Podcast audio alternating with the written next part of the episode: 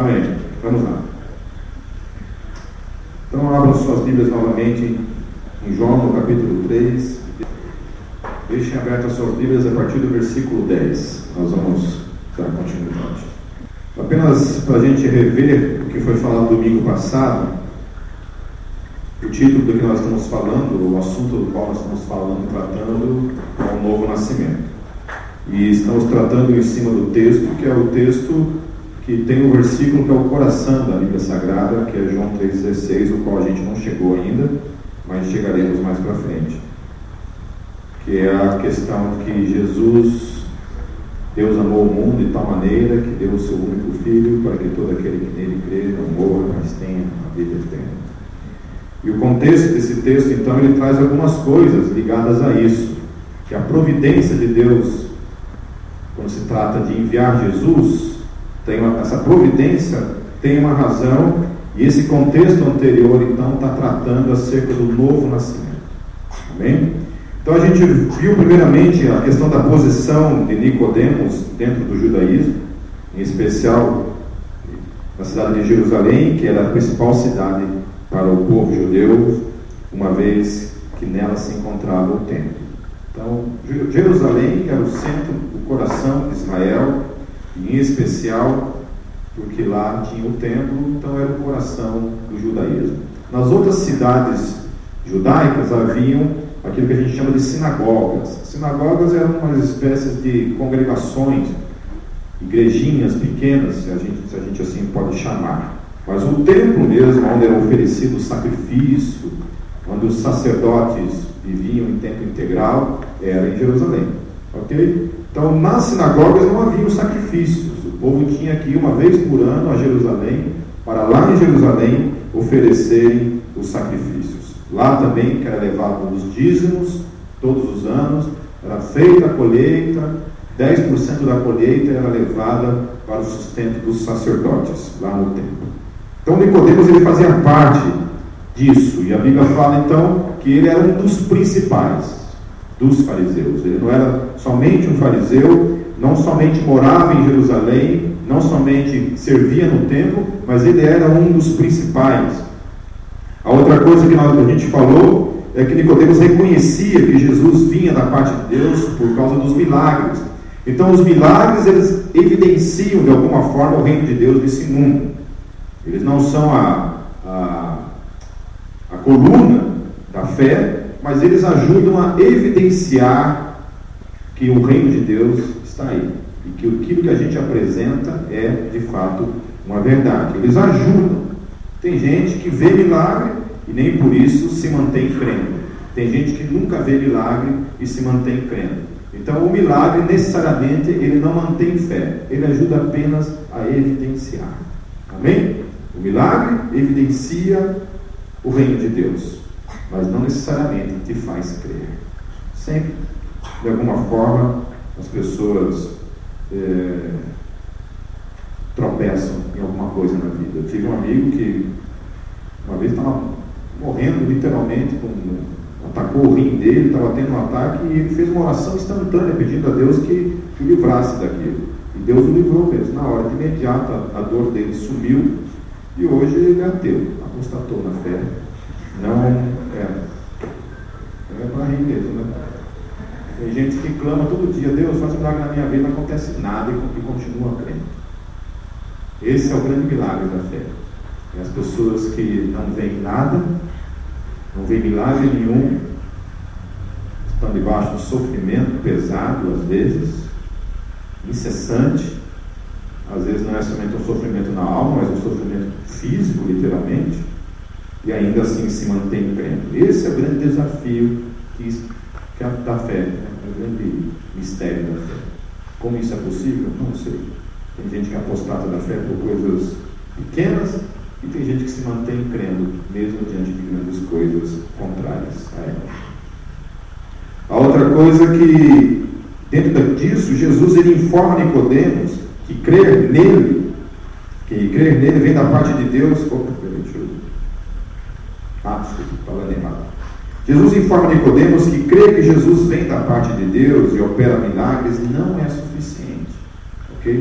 Ele informa aquele que não nascer de novo não pode ver o reino de Deus. Então, Jesus começa a apontar para Nicodemos que esse negócio de crer apenas por causa do milagre não é suficiente. Precisa haver uma experiência maior do que somente isso. Eu não creio em Jesus apenas porque ele crê, porque ele opera milagres. Eu preciso crer em Jesus porque há algo mais aí que Jesus traz então para Nicodemos. É, ele informa que quem não nascer de novo não pode ver o reino de Deus. Essa informação então era um pouco confusa na mente de Nicodemos. Por que, que é confusa para Nicodemos essa informação? Quando Jesus fala, olha, se você não, nascer de novo, você não pode ver o reino de Deus. Por que, que é confusa essa informação? O que, que Nicodemos esperava? Quando se trata dessa palavra, reino de Deus, essa conjunção, o que, que ela se trata para ele, naquele contexto? Se tratava literalmente de um reino físico, material, de um reino onde teria um trono, onde o Messias viria, se assentaria nesse trono e reinaria sobre Israel. E, a, e, o conceito judaico era que todas as nações então viriam até Israel para adorar esse, esse Messias, que era, no caso, a pessoa de Jesus. Então, quando Jesus começa a se apresentar como Messias, essa expectativa começa a ser gerada em Israel. A expectativa de que finalmente o reino de Israel seria restaurado.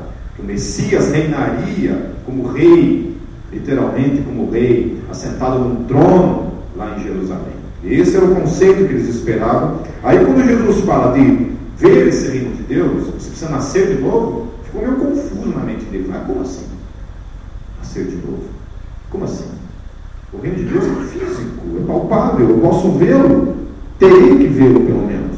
Como é que esse negócio, para eu ver o Messias assentado num trono, eu preciso nascer de novo? Daí começa a entrar em parafuso na mente dele, ao ponto dele dizer, então, ah, preciso voltar para o ventre da minha mãe?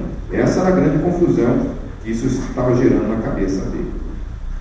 Então, esta informação, nascer de novo, com essa informação de um reino físico, é um grande problema. Era um grande problema para ele. E de fato, isso acabou se tornando um problema até hoje, né? Porque até hoje Israel espera esse Messias vir e restaurar o seu reino. Até hoje. Depois de dois mil anos que Jesus esteve na terra, até hoje as pessoas, os judeus esperam esse grande dia. Mas vou dizer mais, tem uma coisa que vai além disso. Além dos judeus aguardarem esse Messias que vem, muita gente da igreja, eu acho que eu diria que grande parte da igreja, talvez 80% da igreja, no mundo todo, aguarda isso também. Não ligado a mim e a você, mas que de alguma forma Jesus, quando voltar, virá e instalará um reino de mil anos sobre a face da terra, lá em Jerusalém, uma, uma cidade com muros, e somente os santos então viverão durante esses mil anos. Essa é uma expectativa de 80% da igreja, que eu já falei que não concordo, estou longe de crer nisso, e depois quem quiser saber o que eu penso está lá na, na série de escatologia lá no Metalcast. Ok? Estou longe de crer nisso. Então eu não espero jamais que Jesus vai voltar a esse mundo. Não tenho base bíblica para se afirmar esse tipo de coisa. Isso daí é uma coisa que se foi criada dentro da igreja, um estudo forjado dentro da igreja e que não é verdadeiro, não tem fundamentação bíblica. Você pode estar aqui pela primeira vez dizendo assim, é, está tá, por fora. É o que, o que todo mundo disse quando eu comecei a falar essa série de pregações. Eu pedi para todo mundo erguer. Quem crê nisso? 100% ergueu a mão. Né? Depois que a gente terminou a série, quem acredita nisso? Ninguém mais levantou a mão. Então, está desafiado a ir lá e ouvir essa série em nome de Jesus.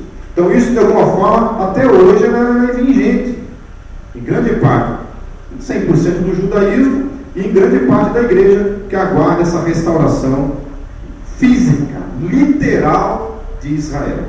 Ok? Agora, do contrário a toda essa expectativa que Israel tinha, e do contrário a toda essa expectativa física que 80% da igreja ou mais dela ainda tem, o reino está aí. Jesus já veio, já implantou o reino dele, reino dele está aí, ou não está? Ou virá ainda? A Bíblia diz que veio, e já foi inaugurado esse reino. O reino de Deus está sobre a face da terra na minha vida e na tua vida, nós somos inseridos, porque olha o que Jesus está dizendo. Se você não nascer de novo, você não pode ver o reino de Deus. Você não pode ver o reino de Deus. Você não pode perceber o reino de Deus. Quando você está em Cristo, você começa a perceber então o reino de Deus sobre a face da terra. Agora, um pouquinho mais adiante, lá no versículo 5, ele fala que então não somente aquele que não nasceu de novo não pode ver o reino de Deus, mas ele também não pode nem entrar no reino de Deus. Lá no versículo 5 ele fala isso. Não pode nem ver o reino de Deus e não pode entrar no reino de Deus.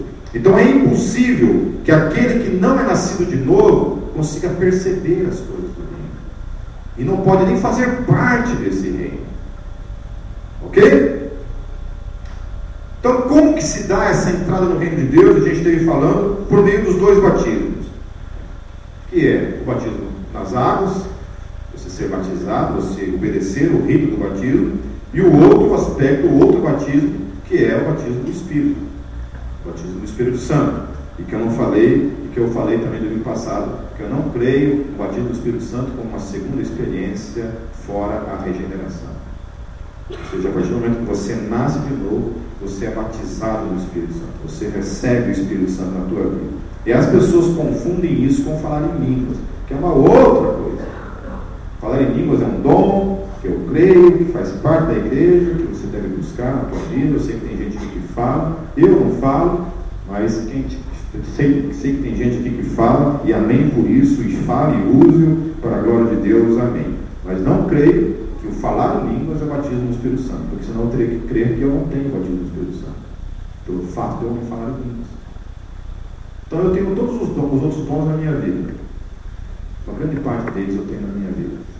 Evangelista, mestre, pastor, profeta.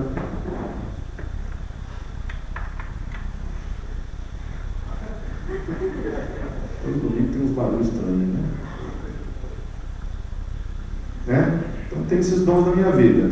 Ah, mas o Bíblia não é batizado no Espírito Santo. Por quê? Porque Bíblia não fala línguas. Meu Deus do céu. Que doutrina é essa? Né? Esquisito, não é? Bom, mas tem quem crê e aí compete a cada um estudar, biblicamente falando, o fundamento dessa doutrina. Amém? É... Aqueles que estão inseridos apenas na esfera deste mundo, porque foram gerados neste mundo, pertencem a este mundo, mas não ao reino de Deus. Então você não pertencia ao reino de Deus. Só passou a pertencer ao reino de Deus, se tornou um cidadão do reino, se tornou um filho de Deus, a partir do momento em que você foi regenerado, a partir do momento em que você passa pela segunda experiência. E aí tem as outras, os outros textos lá falando, lá que eu citei na semana passada, a respeito de você se tornar uma nova criatura, o fato de que Jesus vive em nós, aquilo que Pedro principalmente ele fala, né?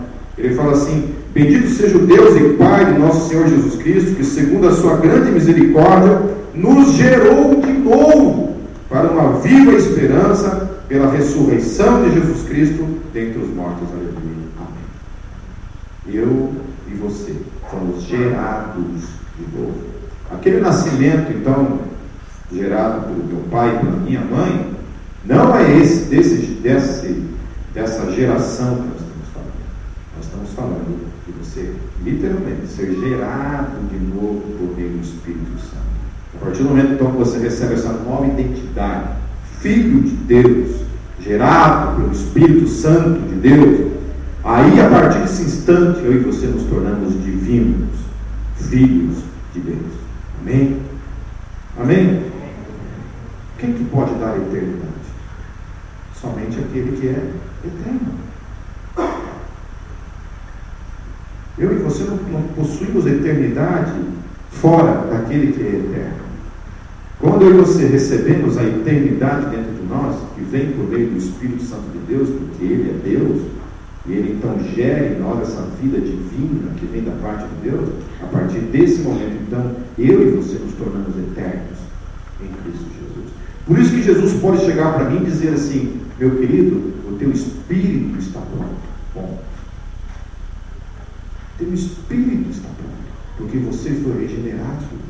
A essência de quem você é agora está pronta, que é o teu espírito.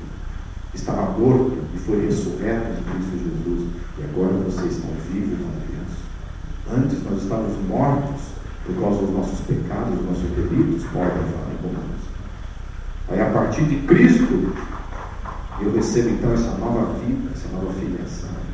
O Espírito Santo agora vida. E agora eu pertenço a Ele. Amém? E agora eu ando nas ruas como esse cidadão do reino de Deus.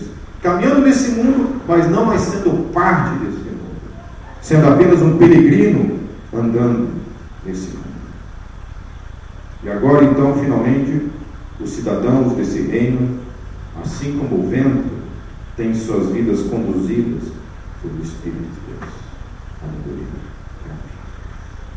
Aleluia e amém. Então, os filhos de Deus, eles entendem as implicações dessa realidade do que ele é e quem ele é. Uma vez que ele é filho de Deus, uma vez que ele é renascido, que ele é cidadão do céu, amém? Um dia a gente vai voltar para casa, o nosso lar. Jesus falou isso. Eu irei e vou preparar um lugar para cada um de vocês. Amém? Aguenta a favela aí por enquanto.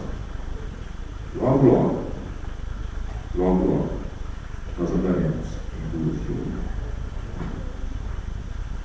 Em lugares inimagináveis. Perceberemos coisas que jamais sonhamos de perceber. Veremos Deus face a face. Viveremos realidades que nós nunca sonhamos e nem imaginamos e nunca ouvimos falar. Hoje um, um, rapaz publicou lá no, no, Facebook que vão construir a Minas, Minas Tirith, a cidade lá dos Senhores Anéis, a cidade branca. Tirith, isso. Lá na montanha. Eu já falei, vou morar lá. Partiu Minas Tirith. Cidade linda, eu fico pensando o que nos dá, o que é que nos dá. Então, continuando a parte que compete a hoje, no versículo 10 diz assim: Jesus respondeu e disse: Tu és mestre de Israel e não sabes isto.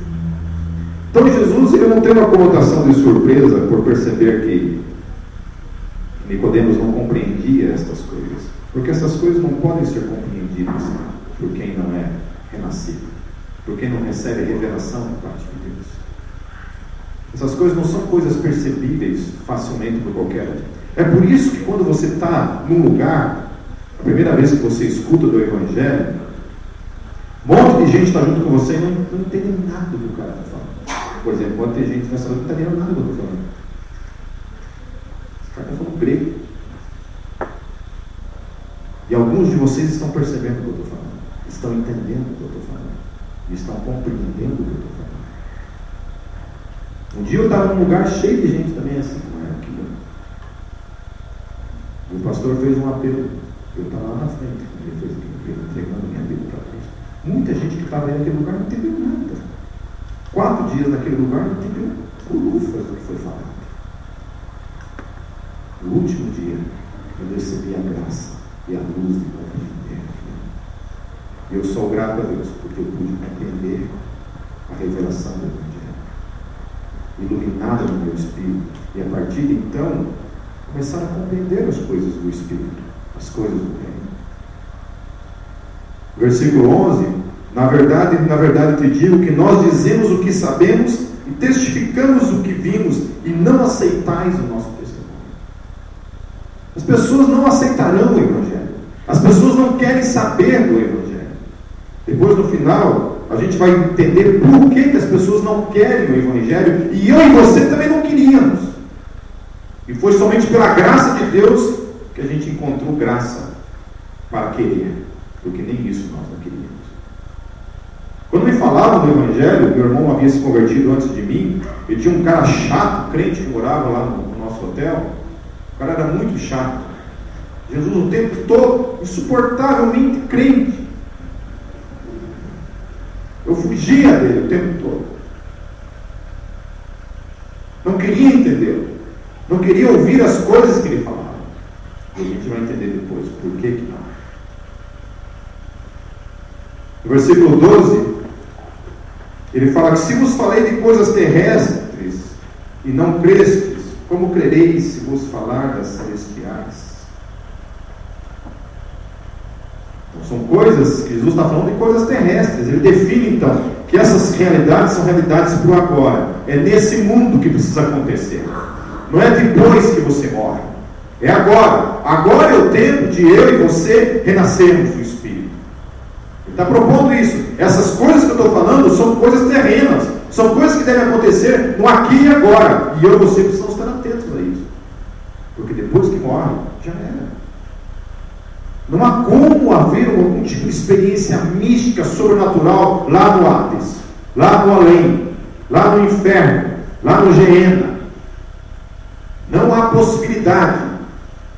Hebreus fala isso, porque o homem está ordenado morrer uma única vez, vindo depois disso o juízo. Então, todo aquele que não está inserido no reino de Deus, que é parte do reino de Deus, vai passar por esse juízo. Será condenado, será julgado, porque não é parte do reino de Deus. Nós precisamos entender isso, que só vai viver eternamente com Deus aqueles que são parte do reino dele que estão debaixo do senhorio desse rei, desse Senhor e Salvador das nossas vidas. Amém? Glorifique a Deus. Então, a gente cantou essa canção 10 mil razões né, para louvar a Deus. Você tem uma razão que está acima de qualquer outra. O fato de você fazer parte do reino de Deus. E saber que mesmo que os seus olhos se fecharem para esse mundo, você é eterno. Por causa daquele que habita na tua vida. Amém? No versículo 13, Jesus ele fala: Ora, ninguém subiu ao céu, senão o que desceu do céu, o Filho do Homem que está no céu. As coisas que ele falaria acerca do céu é porque ele veio de lá. Filho do Homem estava no céu, ele veio do céu. Ninguém jamais subiu e voltou ao céu, e voltou do céu. Há experiências místicas de pessoas que são arrebatadas no espírito. E Paulo, inclusive, ele fala que nem, nem ele mesmo sabia explicar como aquilo se dava. Ele falava assim: Conheço um homem que foi até o terceiro céu e viu coisas que não podem ser faladas. Eu não posso falar. Se for na carne, não sei. Se for no espírito, não sei. Esse dia eu vi uma mulher foi 30 vezes para o inferno não sei se foi 30, se foi 15, às vezes eu tenho uma mania de exagerar um pouquinho, mas que, vamos falar que foi 3. E daí quando começou até a zoar lá, falou assim, pô, essa é a ruim mesmo, nem o capeta quer. Né? Toda vez que ela vai, o diabo dela de volta, sai daqui, não te quero aqui. Mas que tem aí no 15, 15 vezes no inferno. É, eu não sei, eu tenho uma dificuldade de entender essas coisas, de compreender essas coisas. Eu creio que Deus pode falar com você por meio de sonhos. Eu creio. Eu tive sonhos assim que beiravam a realidade, que parecia ser muito real. E com as coisas espirituais. Agora, aí já acreditar literalmente que ela, ela fala que ela foi fisicamente no inferno, no testemunho dela, foi Jesus amado. Essa, essa, essa é tocha mesmo, né? Vai fisicamente para o inferno 15 vezes ver coisas lá. E aí foi meio que absurdo, assim, porque no céu, o que ela viu no inferno, eu estou falando isso que é porque eu acho que a gente tem que pensar acerca das coisas. Não é aquilo que é dito em nome de Deus, a gente sempre simplesmente diz amém. Tudo aquilo que é dito em nome de Deus, você tem que ter a capacidade de pensar acerca daquilo, se aquilo tem coerência ou não. Se aquilo é bíblico. Se aquilo muitas vezes, né, além de não ser bíblico, tem que ver se aquilo tem coerência com a realidade. Não porque eu não creio em realidades espirituais, creio nisso. Agora, quando a pessoa fala que vai para o inferno fisicamente, Deus começa a falar, peraí. Talvez. Mas aí começa a ficar incoerente para mim quando a pessoa fala que no céu existe um lugar para cada tipo de pecado. Então eu estava lascado. Porque eu tinha que rachar eu uns 40 para uma parte de mim morar em cada lugarzinho. Tinha lá o, a ala dos adúlteros. Por exemplo, tinha mais gente nessa do que nas outras, mas calma lá. Porque a Bíblia fala que se você pensar, você já adulterou, então está todo mundo lascado, né? Esse, os outros estavam tudo vazio, mas esse lugar estava cheio de gente lá. Daí tinha o lugar dos, dos homicidas, né? Aí a Bíblia fala que aquele que fala mal do seu irmão, xinga o seu irmão, já é réu do fogo do inferno, já é um assassino por. Então, umas coisas incoerentes que eu não consigo entender que o inferno seja assim. Essa coisa é tão bonitinha, com chave, cadeia, né? demônio, porteiro, negócio ali, né? secretário, você escreve lá assim, né? mas também, também, compete também a cada um que quiser acreditar ou não nisso. Eu creio no inferno, ok? Amém? Creio. Não vou para lá, mas quem quiser ir, fica à vontade. Se quiser um dia ir com ela junto, vai.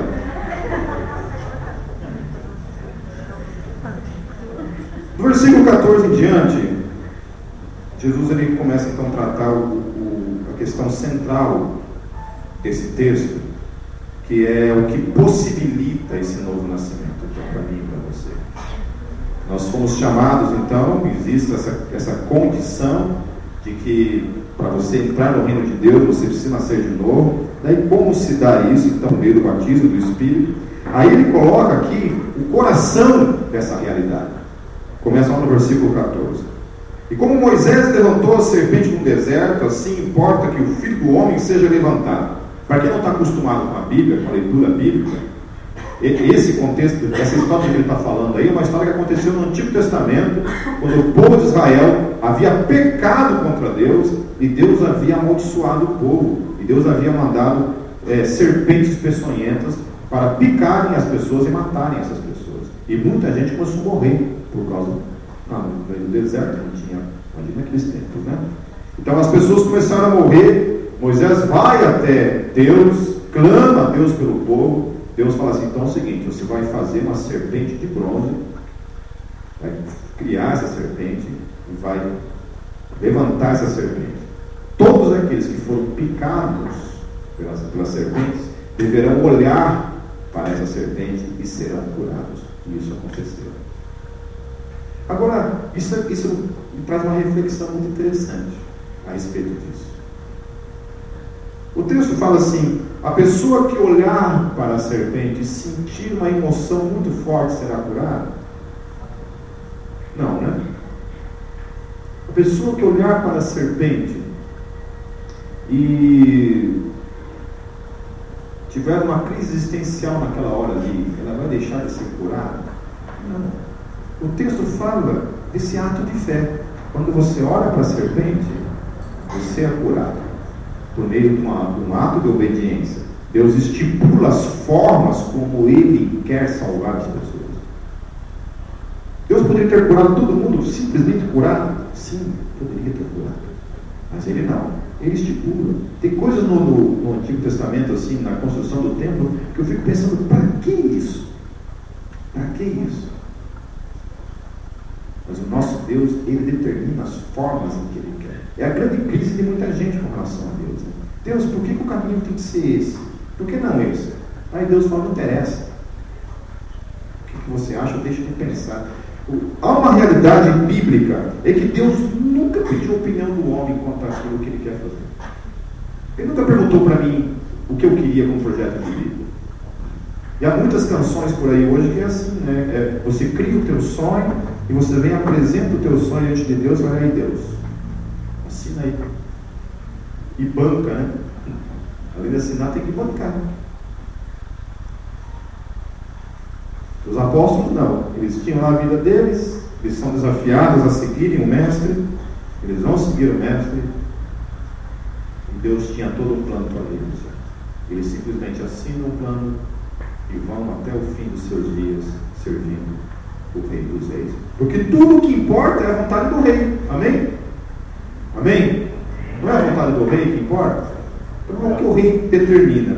Versículo 15 diz assim: Para que toda aquele. Opa! Ah, tá. Vou voltar no 14 para a gente entender. E como Moisés levantou a serpente no deserto, assim importa que o filho do homem seja levantado, para que todo aquele que nele crê não pereça, mas tenha a vida eterna. Porque Deus amou o mundo de tal maneira que deu o seu Filho unigênito, ou Filho único, para que todo aquele que nele crê não pereça, mas tenha a vida eterna, porque Deus enviou o seu Filho ao mundo, não para que condenasse, não, não para que, para que condenasse o mundo, mas para que o mundo fosse salvo por ele. Quem crê nele não é condenado, mas quem não crê já está condenado, porquanto não crê no nome do unigênito Filho de Deus. E a condenação é esta: que a luz veio ao mundo, e os homens amaram mais as trevas do que a luz, porque as suas obras eram más.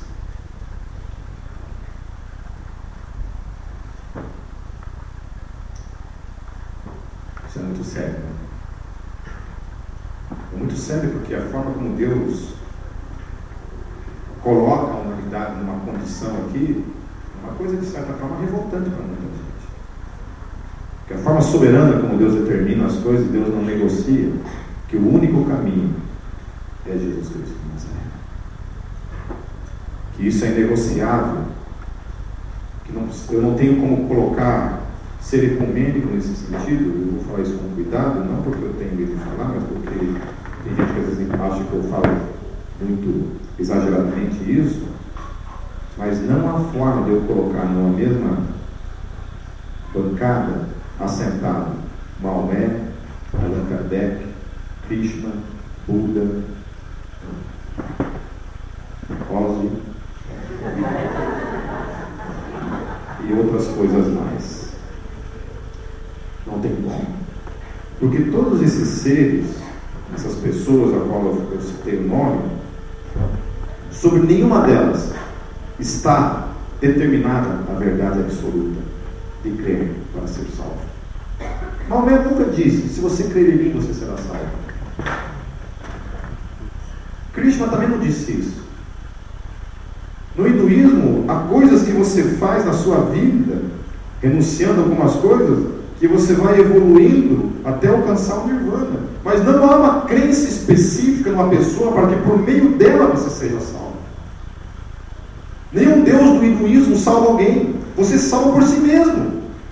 É todo um esforço humano necessário para que essa pessoa, por meio desse esforço humano, ele alcance a salvação.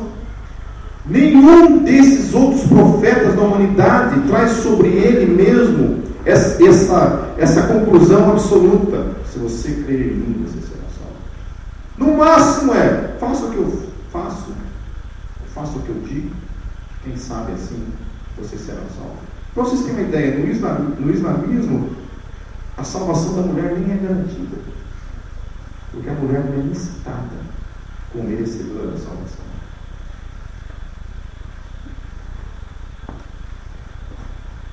O cristianismo é a única religião na face da terra que coloca todos os seres humanos no mesmo pé de igualdade.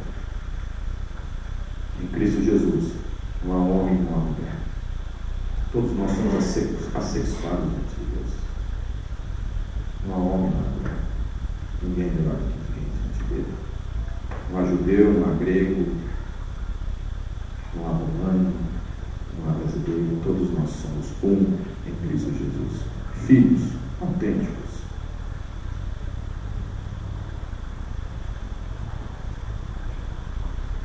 Jesus ele vem e se apresenta então não como aquele que veio para condenar o mundo, mas veio para salvar o mundo. Mas um dia essa história irá terminar. Um dia ele voltará. E olha a diferença. Jesus está ali se apresentando como aquele que é a alternativa de salvação, alternativa não, a única alternativa de salvação para mim, para você. E ele em seguida Propõe então, se você não nascer de novo, você não pode ganhar de Deus, mas há uma outra realidade ligada a isso tudo. É que um dia esses céus se abrirão. Amém? E Jesus voltará. Amém? E olha o que diz lá em, em Mateus 25, 31 a 46. Estou quase terminando.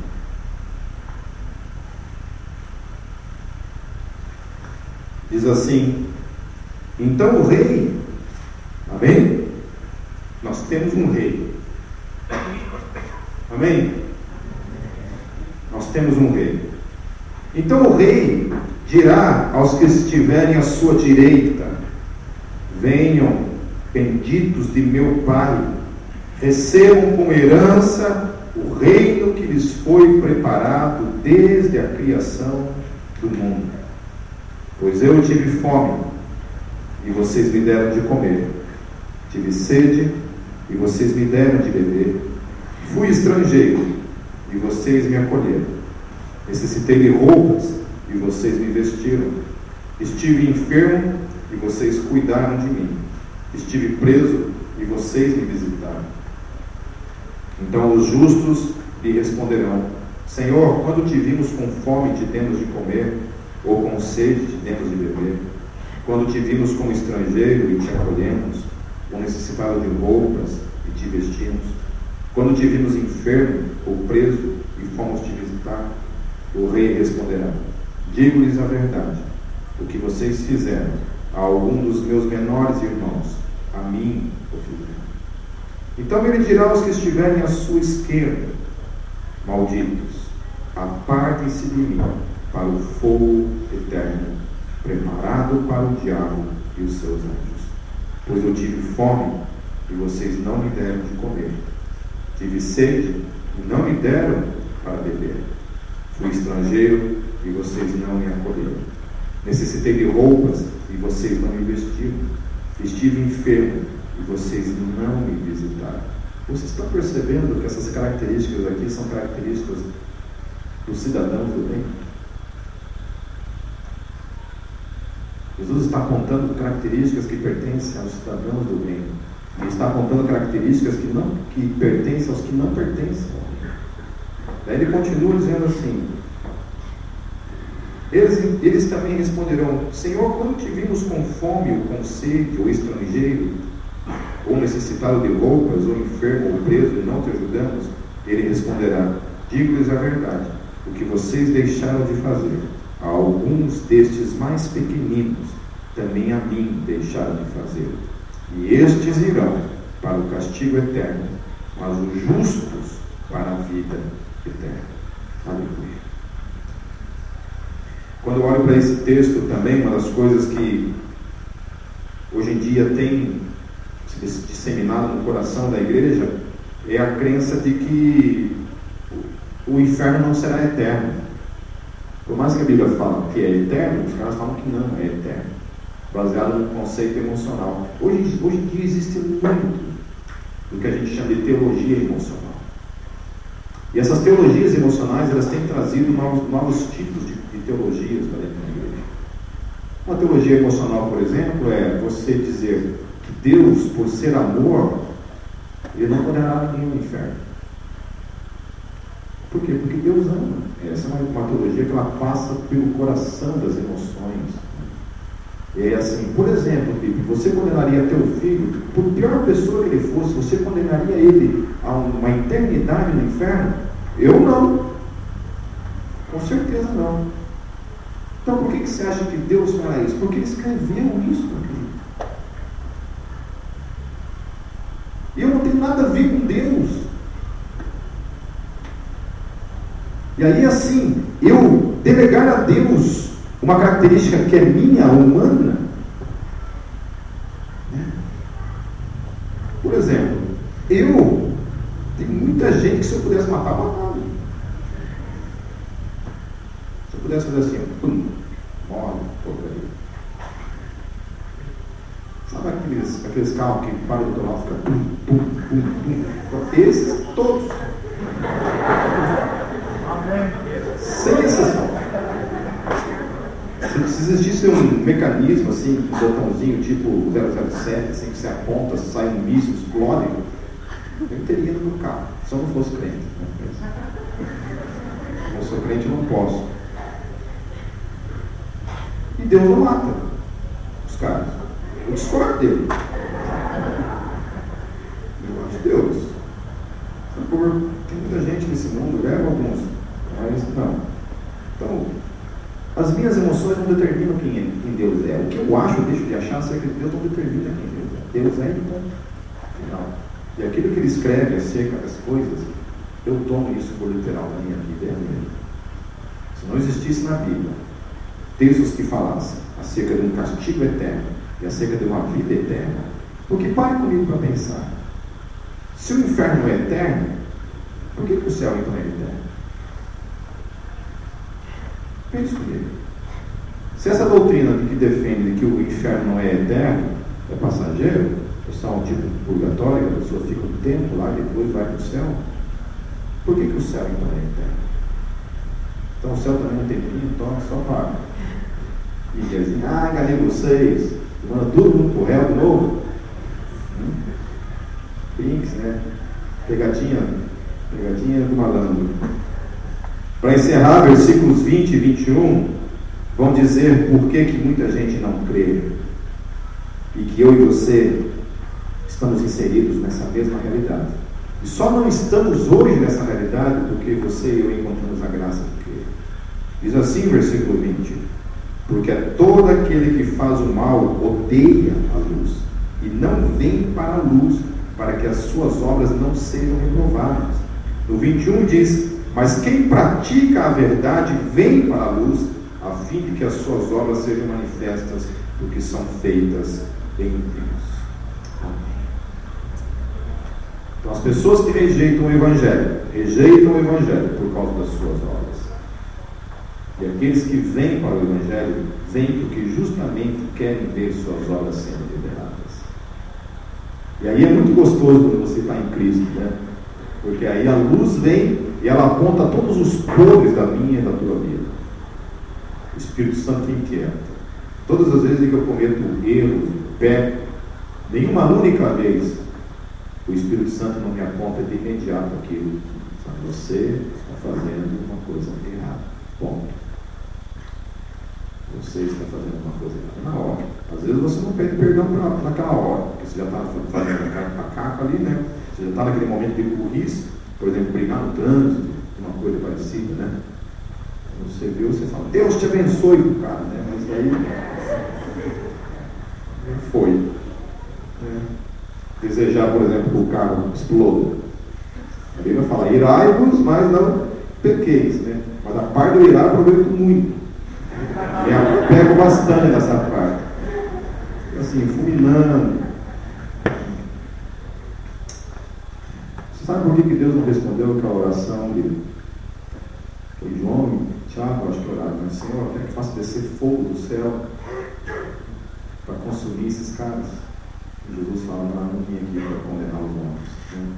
Se Jesus tivesse respondido aquela oração, a igreja está até hoje reivindicando isso em nome de Jesus o tempo todo. Não é verdade? Eu seria o primeiro. Senhor determina que desça fogo do céu agora sobre esse cara. Doutrina, doutrina bíblica. Isso. Mas não. A razão pela qual os homens não querem a luz, não querem que suas obras sejam reprovadas. Eu já li muitos já assisti muitos testemunhos de ateus que, depois que vieram para Cristo, diziam que uma das razões pelas quais eles negavam Deus, deles é Lee, Lee Strobel, grande apologeta hoje, Lee Strobel escreveu vários livros de apologética, tem um, tem um canal de apologética. Lee Strobel me falou isso.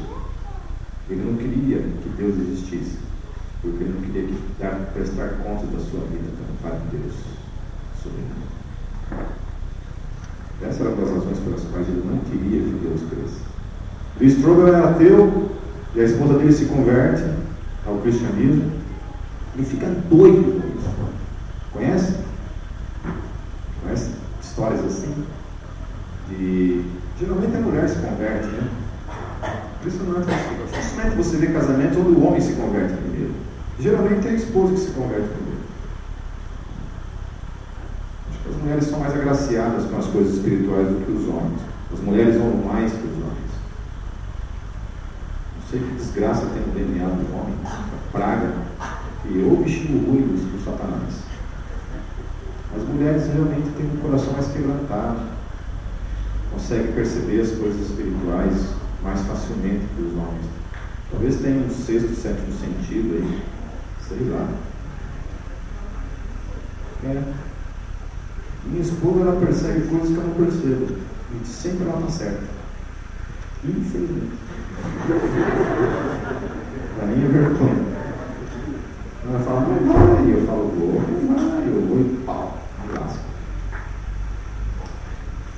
A mulher do estrudo se converte e ele coloca uma proposta no coração dele. Ele é um jornalista renomado e ele coloca uma proposta no coração dele. Eu vou provar para você e para o mundo que o cristianismo não faz. E ele começa a pesquisar e correr atrás de tudo que é fonte para destruir o fica, não sei se é um ano, dois anos, pesquisando, correndo, viajando o mundo todo, estudando, lendo muito. E por causa desse, dessa, dessa investida dele, ele foi atrás, não do, do cristianismo popular, não desse cristianismo de rua, não desse cristianismo da, da irmãzinha de coque, não desse cristianismo de Facebook, que todo mundo lá é, é profeta, teólogo, é, é, não disso. Ele foi, não, ver o que era o cristianismo de verdade. A moral história que dessa investida dele de quase dois anos para destruir o cristianismo, nasceram dois livros. Em defesa da fé e em defesa de Cristo. Ele chegou à conclusão de que o cristianismo é a verdade. Aleluia. Recebeu o novo nascimento em sua vida e hoje está inserido no meio. Recebeu a graça para criar. Feche seus olhos.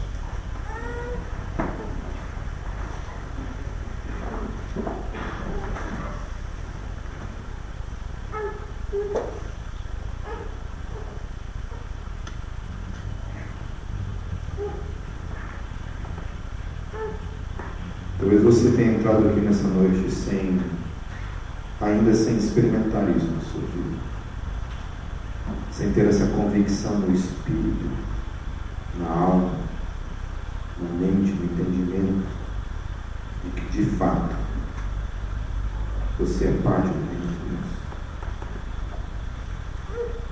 Você é parte dessa realidade no espírito, e que o Espírito Santo de Deus habita em você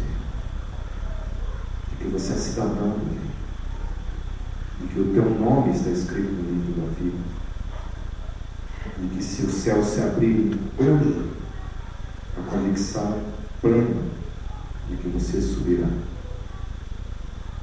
para estar para sempre com Deus. Sabe, se isso ainda não é uma realidade na sua vida, eu quero te desafiar nessa noite. Assim como aquele povo que estava lá no, no deserto, morrendo por causa dos seus pecados. A alternativa dada para eles era olharem para aquela serpente e a partir de então terem seus pecados lavados e não correrem mais a morte por causa disso. Hoje Deus está apresentando não somente para nós aqui nesse lugar, mas Deus apresenta isso para o mundo todo.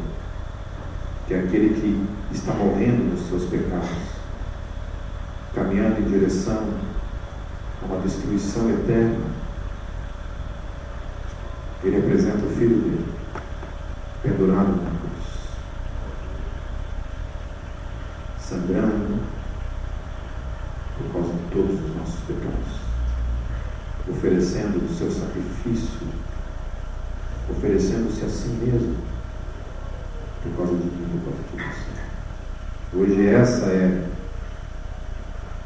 hoje, ontem e para sempre, é a única alternativa para a humanidade, para mim e para você. Eu quero te desafiar mesmo a hoje não sair deste lugar sem no teu espírito, tua mente, no teu coração, você olhar para Cristo e dizer que você crê, que você crê, que Ele morreu por você. Você entregar a sua vida hoje para Ele e dizer, Jesus, vem viver na minha vida. Perdoe os meus pecados. que eu sou um pecador eu preciso do teu perdão. Convide para entrar na sua vida. Se arrependa dos seus pecados. E receba na sua vida hoje o Espírito Santo de Deus como parte da sua vida. Seja inserido no reino de Deus hoje. Se você quiser chegar em casa e fazer isso no teu secreto, é só você e Deus lá, na tua cama. Chega em casa, se ajoelhe do lado da tua cama e faça essa oração. Faça uma oração genuína, entregue da tua vida para Deus. Senhor Deus, eu quero te agradecer, Senhor, pela graça que nós recebemos hoje de receber essa palavra nas nossas vidas. Para alguns de nós, Senhor, é apenas um tempo de rever o quanto isso daqui, Deus, é realidade de fato na nossa vida. O quanto nós experimentamos de verdade, Deus, isso aqui. Porque os teus redimidos, os teus santos, aqueles que foram salvos, devem andar, Deus, em novidade de vida. Convictos, Deus, de que nós não somos mais parte desse mundo, e que somos parte do teu mundo que a nossa vida, Deus, deve caminhar segundo a tua graça, segundo a tua vontade. Debaixo agora da bandeira do teu amor, da tua misericórdia. Obrigado, Jesus, por essa revelação nas nossas vidas. Obrigado. Em teu nome, eu oro e eu te agradeço. Amém. Deus os abençoe, meus queridos.